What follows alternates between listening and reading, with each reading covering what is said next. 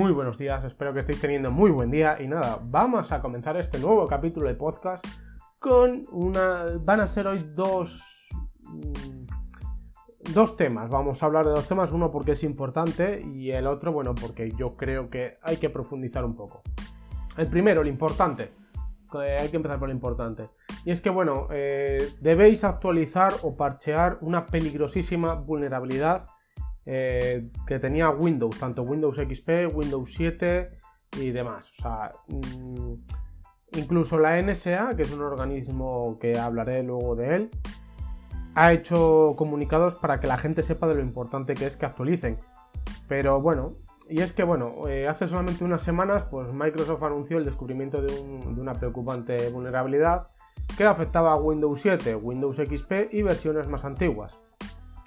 El fallo eh, se identifica como CVE 2019-0708 y atañe al protocolo de escritorio remoto y afecta a al menos un millón de equipos. El hallazgo, lejos de ser uno más, pues presenta además un peligro potencial tremendo. Eh, ¿Cuál es la razón? Bien, esta vulnerabilidad llamada Blue Keep eh, puede ser explotada como gusano. Eso significa que un ataque podría propagarse automáticamente entre los sistemas con el mismo problema, eh, la dimensión de esta vulnerabilidad podría alcanzar las magnitudes pues, del famoso WannaCry y, los, bueno, la gente que se dedica a esto lo sabe.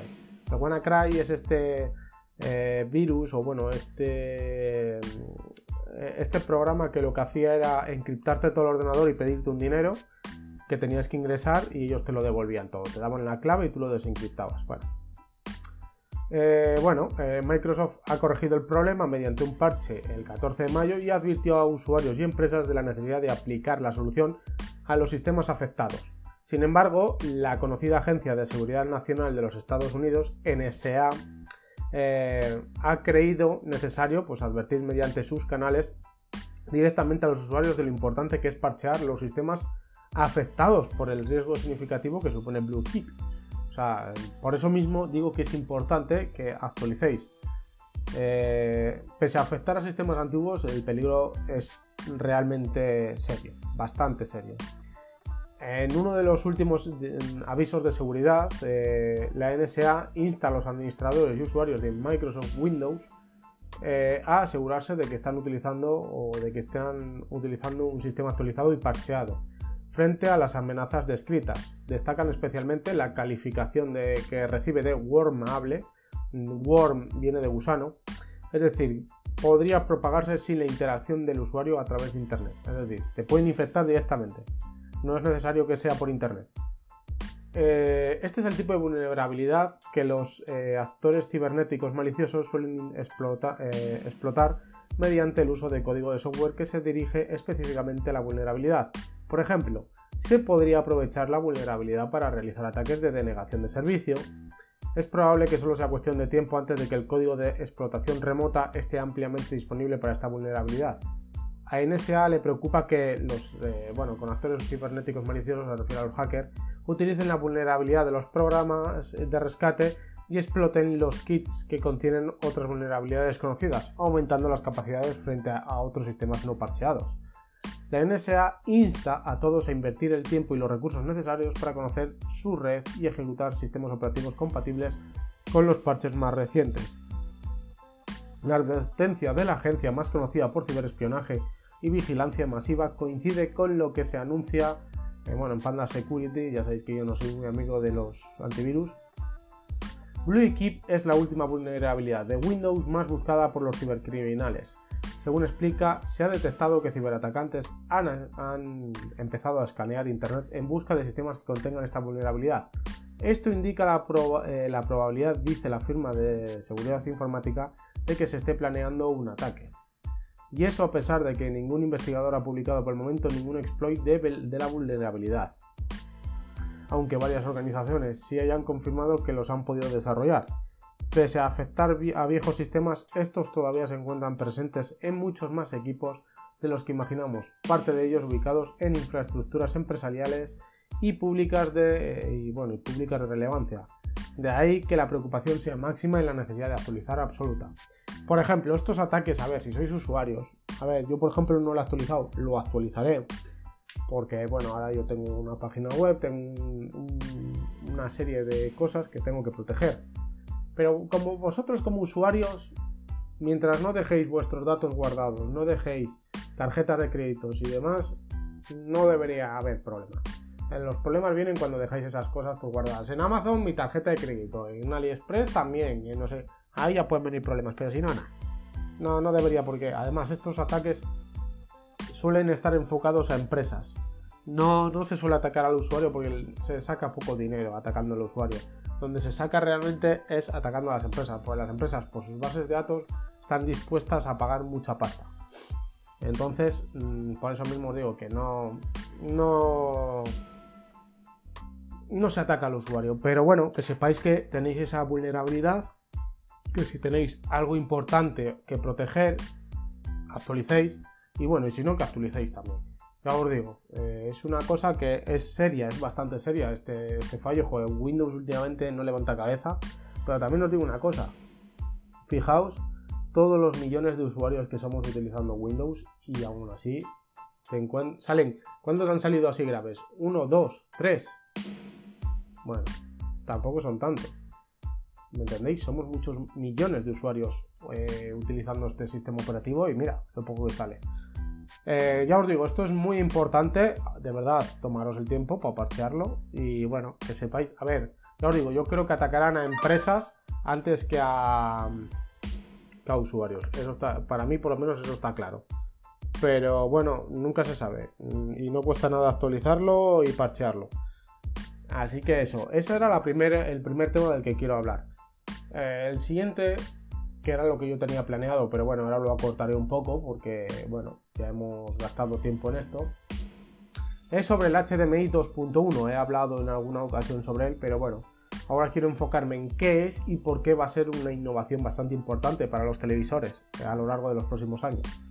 Bueno, y es que la forma en que los fabricantes de televisores se están aproximando a la interfaz HDMI 2.1 varía mucho de unos a otros. Por ejemplo, LG pues, ha tomado la delantera al introducir eh, pues, estas especificaciones en todos sus televisores OLED y LCD LED, con retroiluminación Full Array de 2019. Sin embargo, pues otras marcas grandes, por decirlo de alguna manera, como Sony, Samsung o Panasonic, por el momento han optado por incorporar solo algunas de las características de esta norma, como EARC, ALLM o VRR, en algunos de sus modelos pues más de gama alta. Aunque la ambición con la que cada fabricante está apostando por el HDMI 2.1 es diferente. Eh, es razonable prever que en 2020 pues esta tecnología pues llegará a muchos más televisores. Yo creo que vamos, en 2020 ya la mitad del catálogo ya tendrá algo. Y además eh, también pues que lo hará bajo la forma de una implementación más completa. Puede que incluso definitiva. Eh, durante las últimas semanas hemos tenido por la oportunidad de, poder seguir de cerca pues, a unas cuantas marcas, eh, más que nada viendo sus movimientos y aunque oficialmente nunca se ha dicho nada, bueno, pues eh, seguramente que el año que viene vaya a producirse una consolidación totalmente definitiva de esta interfaz. Eh, la velocidad de transferencia de este HDMI, ah, digamos, el anterior HDMI era de 18 GB por segundo eh, en el 2.0. En el nuevo son 48 GB. Para que os hagáis una idea, es más del doble. Así que bueno, y es que es razonable si observamos que todas ellas han ido introduciendo en algunos de sus televisores de 2019 una implementación más o menos parcial del HDMI 2.1. Pero bueno, ¿qué, ¿por qué es tan especial? Bueno, pues aparte de la velocidad, os hemos hablado ya de la velocidad y es que nos ayuda a arañar, eso bueno, ayuda un poco a arañar un poco la superficie de lo que realmente es el HDMI 2.1, ya que introducirá innovaciones muy importantes que prometen mejorar la experiencia tanto al ver películas como sobre todo al disfrutar de videojuegos. Y es que eh, la verdad es que esas mejoras pues, van a ser las grandes eh, protagonistas. ¿Por qué es importante pasar de 18 GB por segundo a 48? Bien, y es que, eh, bueno, ya sabemos que siempre se hace mucho, se recalca mucho este dato. Y es que HDMI eh, Forum, la organización que se encarga de promover el estándar HDMI y definir sus revisiones, eh, parece ser que es la velocidad de referencia de, cada nueva interacción, 48 GB por segundo. Como hemos eh, visto, el HDMI 2.0 pues, trabaja con un ancho de banda de 18 GB, mientras que la 2.1 alcanza los 48 GB por segundo. la diferencia es muy importante. Y para alcanzar esta última cifra, los dispositivos que se comunican a través de un enlace HDMI 2.1 deben utilizar necesariamente uno de los cables de alta velocidad con certificación Ultra High Speed que propone el HDMI Forum. Y es que la capacidad de transmitir más información entre los dispositivos involucrados en la reproducción en el mismo tiempo eh, es importante porque pone en nuestras manos la posibilidad de utilizar resoluciones superiores y frecuencias de refresco más altas sin degradar la codificación del color. La resolución y la frecuencia de refresco tienen un impacto claro en la, calidad de la imagen, pero no debemos menospreciar lo importante que es el submuestreo del color. Esta es la técnica pues, que se utiliza para reducir el ancho de banda necesario para transferir las imágenes sin que su calidad se degrade, o al menos no excesivamente, porque sabemos que eh, contra más rápido se hacen las cosas, peor se hacen, eso siempre ha sido así.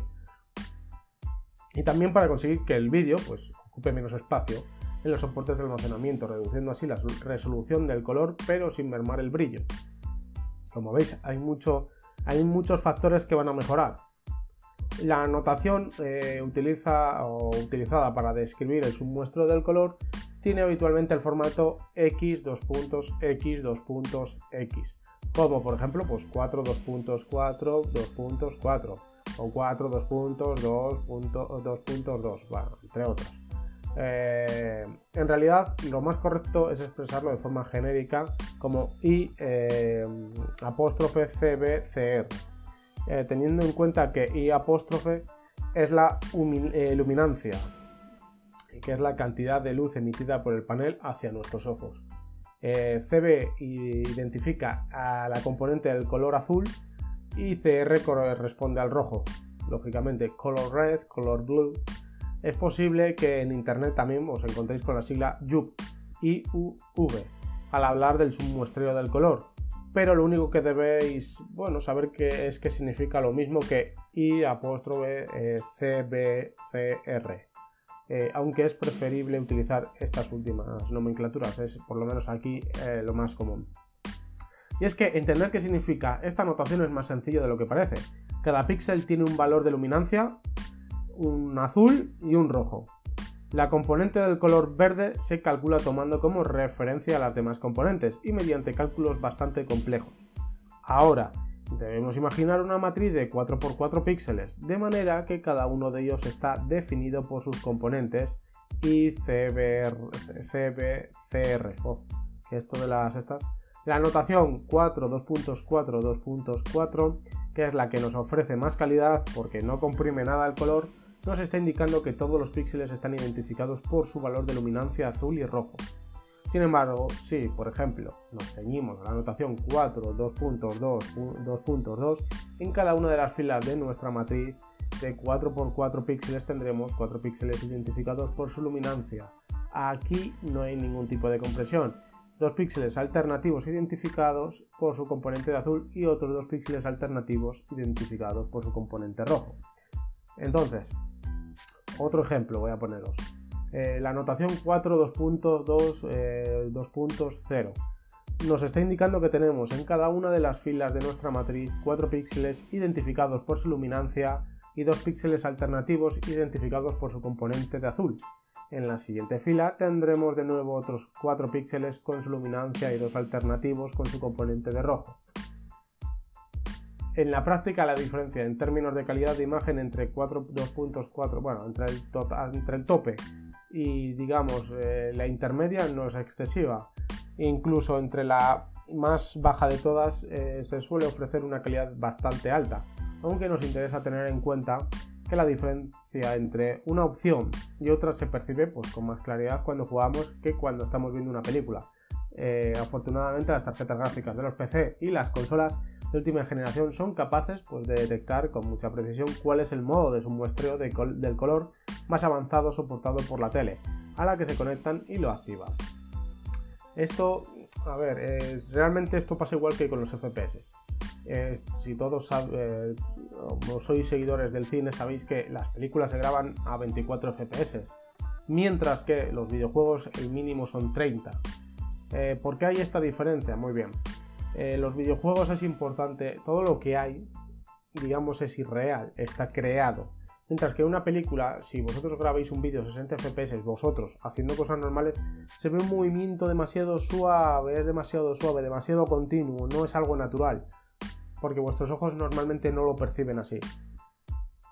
Entonces en una película quedaría mal, mientras que si solamente se utilizan los 60 FPS o más, cuando son escenas de mucho movimiento, porque lo que vas a hacer es comprimirlas y entonces te va a dar muchísima más información. Por eso se graba siempre a 24 FPS. No por otra razón, para que los movimientos sean reales.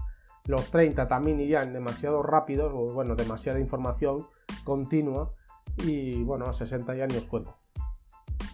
Te iría demasiado suave. Y es que el incremento de la velocidad de transferencia introducido en la especificación 2.1 de HDMI nos permite transportar señales de vídeo con resoluciones y frecuencias de refresco muy superiores a las que nos propone la revisión 2.0, lógicamente. Este es el listado de resoluciones y cadencias de imágenes por segundo que admite la nueva, la nueva interfaz. 4K a 50 o 60 Hz, 4K a 100 o 120 Hz, 5K a 50 o 60 Hz, 5K a 100 o 120 Hz, 8K a 50 o 60 Hz, 8K a 100 o 120 Hz, 10K a 50 o 60 Hz y 10K a 100 o 120 Hz. Como vemos son unas cifras realmente astronómicas y realmente que no veremos de aquí por lo menos a 10 años. Pero bueno, fijaos, la tecnología ya empieza a estar ya eh, avanzando ya hacia los próximos 100 años, 100 eh, años, 10 años. Y es que es importante que, tengamos en cuenta que para transportar señales 4K a 120 Hz o 8K 60, eh, que a medio plazo posiblemente serán las más interesantes para los aficionados a los videojuegos, es imprescindible que utilicemos uno de los cables HDMI con certificación de Ultra High Speed. Por otro lado, en lo que concierne a la colorimetría, eh, que como hemos visto en la sección, anteriormente, eh, tiene un impacto pues, en la calidad de imagen. La especificación HDMI 2.1 soporta pues, el espacio de color BT.2020 eh, con codificación de 10, 12 y 16 bits, que es bastante, bastante, créanme, es una calidad muy alta. Además, también incorpora la tecnología de compresión de la señal de vídeo sin pérdida de calidad BESA DSC 1.2A, que nos permite alcanzar resoluciones pues, superiores a 4K 50 o 60 Hz y 8K 60 Hz con codificación de color 4, 2.2, 2.0 de 10 bits. Eh, o por ejemplo 8K a 120 Hz y 10K a 120 Hz. O sea, que es que vemos que son resoluciones que son astronómicas hoy en día. Estas últimas resoluciones, bueno, quedan muy lejos de, de nuestras necesidades realmente, pero bueno, actuales, pero no está de más que la especificación HDMI 2.1 las contemple, porque lo que ahora nos parece realmente lejano en unos años podría ser muy estar ya al alcance de cualquiera y especialmente si nos ceñimos pues, al mundo de los videojuegos. Eh, algunas de las innovaciones introducidas también en HDMI 2.1 más interesantes en el ámbito de los videojuegos es que es, más, es más importante en el tema de los videojuegos que en el de la reproducción de películas realmente. En los videojuegos sí que necesitas más calidad, más tal, para que todo parezca más real.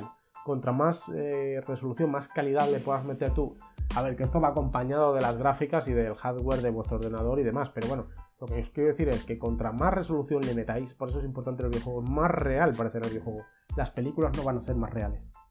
Al contrario, probablemente estas resoluciones tan bestiales empeoren la experiencia de películas, porque llega ese momento en que realmente cuando hagan un primer plano al tío le veas hasta los pelos de la nariz y diga, jo, macho, es que eso en la vida real yo no me fijo, pero esas teles y tengan tanta calidad que todos los detalles te los den, incluso detalles que tu ojo, mm, digamos, descartaría por no saturarse. Entonces hay que tener también eso en cuenta. Donde más importa todo esto es en el mundo de los videojuegos. Eh, realmente, y, lo que a mí me gusta de esta, de esta HDMI es que como todavía quedan por lo menos, yo digo 10 años para poder llegar al límite de este HDMI, si no le queda más, todavía más recorrido, es que para entonces todo el mundo tendrá cables y serán asequibles esos cables. Quizás ahora no sean asequibles esos cables. Pues ya os digo yo que no son asequibles. A lo mejor cada cable cuesta 20 pavos o más. pero dentro de 10 años a lo mejor esos cables cuestan 2-3 euros, porque ya todo el mundo tiene, ya... ¿Me entendéis? Entonces, eh, cuando sea asequible a todo el mundo, no será una tecnología cara y es algo importante, pues eso, que tenga un largo, una larga vida para que todo se pueda abaratar. La cosa es, algún día dejaremos de investigar tanto la resolución y diremos, hemos alcanzado el techo, a partir de aquí sería empeorarlo. Yo, esa es la pregunta que yo me hago. ¿Dónde está el límite? ¿No hay límite realmente? Realmente siempre se podrá mejorar. Yo creo que ya estamos dejando atrás un poco la calidad de nuestros propios ojos, de lo que alcanzamos con los ojos. Y si nuestros ojos no es capaz de, digamos, eh, captarlo, da igual la calidad que le des a ese panel. Pero bueno, ya eso ya es cada uno, pues tendrá su pensamiento. Y es que eh, también va a haber metadatos dinámicos desde fuentes externas. Y es que con el HDMI 2.1 también podremos pues, transportar hasta nuestro televisor señales de vídeo que incorporan contenido HDR descrito por metadatos dinámicos, que son los utilizados por los estándares, por los estándares, por ejemplo, Dolby Vision, HDR10 Plus, y es que a diferencia de los metadatos estáticos de HDR10, que describen el color y el nivel de brillo de manera homogénea para todo el contenido, los metadatos dinámicos indican al televisor cómo deben ser la luminosidad y el color de la escena, o escena a escena, por decirlo de alguna manera, fotograma a fotograma. Como es lógico, la calidad de imagen que nos ofrecen las tecnologías que utilizan metadatos dinámicos es mayor que la de los formatos que usan metadatos estáticos, sobre todo si nos ceñimos al detalle que el televisor consigue recuperar en las zonas más iluminadas. Eso sí, para transportar los metadatos dinámicos no es estrictamente necesario que utilicemos uno de los nuevos cables HDMI Ultra High Speed. Lo necesitaremos si la señal que transportamos es de tipo 4K a 120 Hz u 8K a 60 Hz, pero no bastará utilizar un cable, pero nos bastará, perdón, utilizar un cable HDMI High Speed convencional si la señal acarrea una resolución o una frecuencia de refresco inferior. Y ahora, bueno, vamos a hablar un poco del Enance Arc y es que esta tecnología es una versión mejorada del ARC Audio Return Channel, de ahí su nombre en inglés, que permite a los televisores que la utilizan enviar cualquier formato actual de sonido multicanal de alta resolución a nuestro equipo de audio, sea este una barra de sonido, un receptor AV o cualquier otra solución. Incluso es capaz de lidiar con Dolby True HD, Dolby Atmos, DTS Master, DTS X, que hoy por hoy eh, son los formatos de sonido multicanal más exigentes. Además, da igual si el sonido de alta resolución procede de una app instalada en el propio televisor o de un contenido de, VBT HD o sencillamente de una consola de videojuegos u otra fuente que tengamos conectada a nuestra tele. La transferencia del audio hasta nuestro equipo de sonido se llevará pues, a cabo sin problema gracias, en gran medida, eh, a la enorme velocidad de transferencia que habilita el HDMI 2.1 y también al nuevo protocolo utilizado en el proceso de sincronización de vídeo y audio. Eh, bueno, mm, yo voy a, dar un salto de fe y voy a confiar en que el EARC eh, acabe definitivamente con la molesta de sincronización labial que todos hemos sufrido en alguna ocasión, ese o el efecto robot también. un último, bueno, una última reseña es que el EARC no solo es compatible con los nuevos cables HDMI Ultra High Speed, sino que también con los modelos eh, o modestos cables HDMI High Speed con Ethernet. Eh, algunos televisores de gama alta de Sony y LG ya incorporan esta tecnología. De hecho, yo tengo tres de estos cables que los compré la última vez cuando compré el Switch de, de HDMI 4K que soporta 4K. Compré también estos cables, me salió cada uno 3 euros y la verdad que van bastante bien. Eh, variable refresh rate. Esta prestación pues, es bastante interesante, sobre todo para los videojuegos. Y es que gracias a ella pues, podemos obtener unas imágenes mucho más suaves y fluidas. En realidad esta innovación es una técnica de refresco adaptativo emparentada con AMD FreeSync y Nvidia G-Sync. Eh, dos tecnologías con las que estamos, ya familiarizados todos los jugadores de PC. Eh, a grosso modo lo que se consigue es sincronizar las imágenes emitidas por la GPU del PC o la consola y las que reproduce el, televisor, lo que nos ayuda a combatir unos defectos tan molestos como el tearing o el stuttering. Eh, son bastante molestos realmente. Eh, ese lag que a veces hay. Y es que el primero provoca que la imagen quede deformada por una línea que la atraviesa horizontalmente de un extremo al otro y el segundo induce la aparición de unos pequeños saltos en la cadencia de imágenes que reduce la fluidez y pueden arruinar nuestra experiencia, o sea, sé, lag. es horrible. No cabe duda de que VRR tendrá un impacto muy positivo en las sensaciones de los más jugones. Y es que los televisores actuales, eh, que incorporan los HDMI 2.1, algunos modelos de alta gama eh, de, X marca, no voy a nombrar, eh, incorporan esta tecnología. ahora vamos a hablar un poco del Auto Low Latency Mode o ALLM. Al igual que el VRR, esta presentación es muy atractiva para los más jugones. Eh, ya que se consigue reducir sensiblemente la latencia, que es el tiempo que transcurre desde que enviamos a la consola o el PC una señal, desde nuestro mando de control hasta el instante en el que se refleja en el televisor. El modo automático de baja latencia hace posible que el dispositivo que tenemos conectado envíe una señal a nuestro televisor que le indique que debe activar esta modalidad de forma automática, evitando así que deba ser el usuario el que tenga que hacerlo manualmente, que muchas veces es un coñazo. Algunos televisores pues, de gama alta mmm, incorporan esta tecnología automática. Eh, Quick Frame Transport o QFT. Perdón. Esta es otra característica también de este tipo de HDMI. Eh, sobre, todo para los más jugones, es que ahora toca la parte para los jugadores. Y es que la latencia es el tiempo que transcurre desde que yo, bueno, lo que yo os he explicado. Lo que tarda en llegar la señal hasta que se. Lo que tarda la señal en lanzarse, desde que se lanza hasta ejecutarse, vamos a decirlo así. Eh, cuanto menos sea este desfase, pues mejor, lógicamente. Este lapso es la suma del tiempo que tarda en ser transportada la señal del vídeo a través de los circuitos de salida de la consola o el PC. El tiempo que necesita la interfaz para llevar la señal desde la fuente hasta el televisor y por último el tiempo que necesita la tele pues, para procesar la señal y dibujarla. Y es que esta tecnología no puede intervenir ni en el primero ni en el último de estos tres tiempos, porque están ligados a la interfaz HDMI por lo que su objetivo es reducir el tiempo que es necesario invertir en el transporte de la señal de vídeo desde la fuente hasta el televisor. Probablemente esta mejorará o esta mejora no será drástica, lógicamente, ya que eh, esto no, lo controla todo esta, tecnología. Pero cualquier reducción de la latencia, por mínima que sea, es bienvenida. Sobre todo, ya os digo, en los shooters es una barbaridad. Eh, ya sabéis, porque, bueno, por ejemplo, todos los juegos de acción, shooter y demás, o juegos online, es importante que, tengan una alta tasa de refresco, por la sencilla razón de que contra más refresco tengáis, mm, mejor vais a ver al enemigo, porque más su movimiento va a ser más preciso.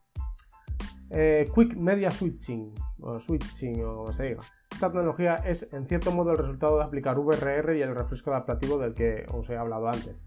Eh, a priori parece no tener sentido porque una película o una serie está grabada con una cadencia de imágenes constante durante todo el metraje. Sin embargo, con la relativa frecuencia cuando reproducimos trailers, eh, desde un servicio streaming tropezamos con contenido producido 24, 50 o 60 Hz. Cuando el televisor reproduce uno de estos anuncios y a continuación pasa a otro con una cadencia diferente, se ve obligado a modificar la señal del reloj y volver a sincronizarse, lo que provoca que la pantalla se quede en negro durante uno o más segundos.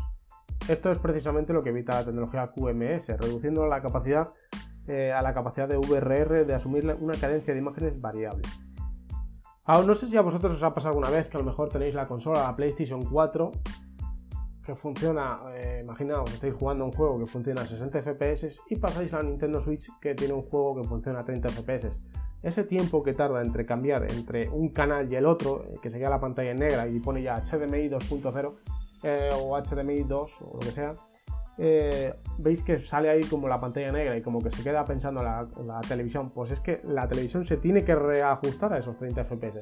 Hay televisores que lo hacen más rápido y hay televisores que lo hacen más lento. Eh, esto es importante, ya os digo, por eso mismo os he hablado de ello, porque mucha gente dice, no, es que a mí estará mal mi PlayStation porque es que yo la conecto y me tarda mucho en, en coger la señal o cambio de la tele a la Play y me tarda mucho del ordenador a la Play, porque se tiene que recalibrar otra vez. Cada vez que haces ese cambio se recalibra para adaptarse a esa tasa de refresco, porque no es lo mismo una Play que un ordenador, que una Nintendo Switch, que yo que sé, otra cosa que tengáis, no es lo mismo. Por eso os lo digo, y se tiene que reajustar completamente. Y esta tecnología, pues en teoría debería acabar ya con esos tiempos de carga. Así que bueno, esto es un poco lo que os he contado, eh, o sea, bueno, esto es un poco lo que os quería contar, mejor dicho. Hemos empezado con una noticia que, es muy importante y de verdad, os digo, actualizar, no cuesta nada, no lleva tiempo eh, y aunque llevase tiempo, invertirlo porque si tenéis algo que perder, de verdad, no lo perdéis tontamente por pereza. Y con esta noticia pues quería dejaros ya bien recalcado por qué es tan importante este, este HDMI, eh, bueno, esta nueva interfaz y qué mejoras va a traer. Así que sin más, me voy a despedir, que estaréis ya hartos de escucharme. Y nada, espero que os haya gustado, que como siempre en este capítulo hayáis aprendido algo y que, bueno, eh, como siempre, pues me podéis encontrar en mi canal de YouTube, en Twitch, en mi página web, en todos los canales de distribución de podcast, Ancho, Radio Public, Spotify, Google Podcast, Apple Podcast, etc, etc, etc, etc. Cualquiera que se os venga a la cabeza, probablemente estemos también ahí. Así que sin más, Espero que tengáis muy buen día, que comencéis muy bien el día y que, como siempre os digo, nos vemos en el próximo capítulo. Hasta luego.